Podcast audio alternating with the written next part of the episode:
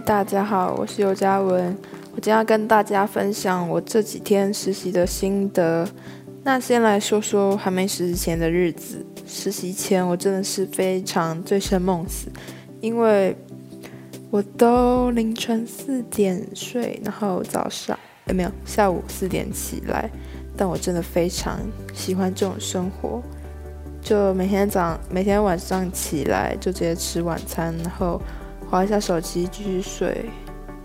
然后这样，我以为我这样子会瘦，但是并没有。然后接着开始实习后，因为改成远距实习，但要做的事情还是非常多。因为每天九点要开会，所以我得先改掉我晚睡的习惯，跟晚起的习惯，就好像回到。上学早起的日子，再来是每天要完成的任务，虽然量不多，但跟以前躺在床上玩手机的日子，整个就是不一样。还有一个礼拜要报告一次，所以熬夜做了 PPT，隔天呢也是九点开会，但因为要报告，所以还是提早一个小时化妆，就等于说。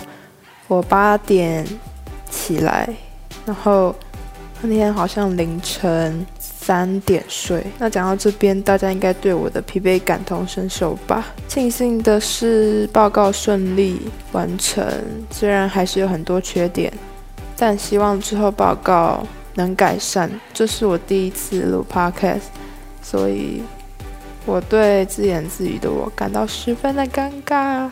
实习真的是体验到很多不同的经验。我希望这次实习能对我有很大的帮助，当然也是要看我自己有没有这个意愿。这个礼拜过下来之后，我觉得我自己学到蛮多的，因为有些都是我自己的第一次，像是产品影片，我首先就是要先去了解说它这个产品的特性跟成分，我才能。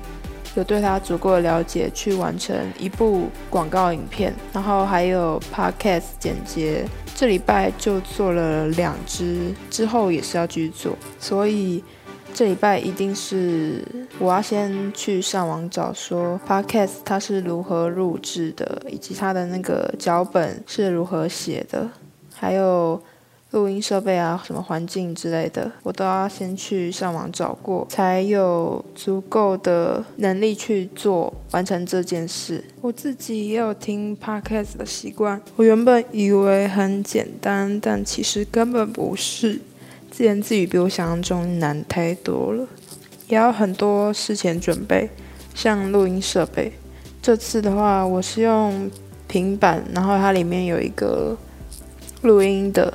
里面也有很多那种乐器可以在上面弹奏之类的，然后它里面界面蛮厉害的，它可以有很多那种录音室什么的，就是它有很多声音可以选择。除了录音设备之外，我还需要一个安静的环境，但因为我们家人蛮多的，所以我拍之呃我录之前就跟他们提醒说。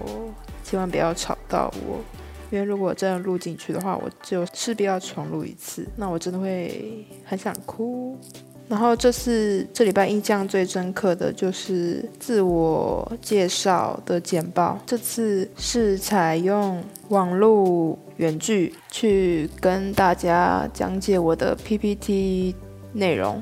可是就算这样，我也是蛮紧张的，因为他也会，他视讯会开嘛，所以会看到你当下的临场反应跟你的面部表情，以及你说话的方式，是不是比较，是不是很得体之类的。所以呢，我希望经过这礼拜的洗礼，我可以更进步一点，完成这次的实习，并成功得到很多知识。那我就讲到这边。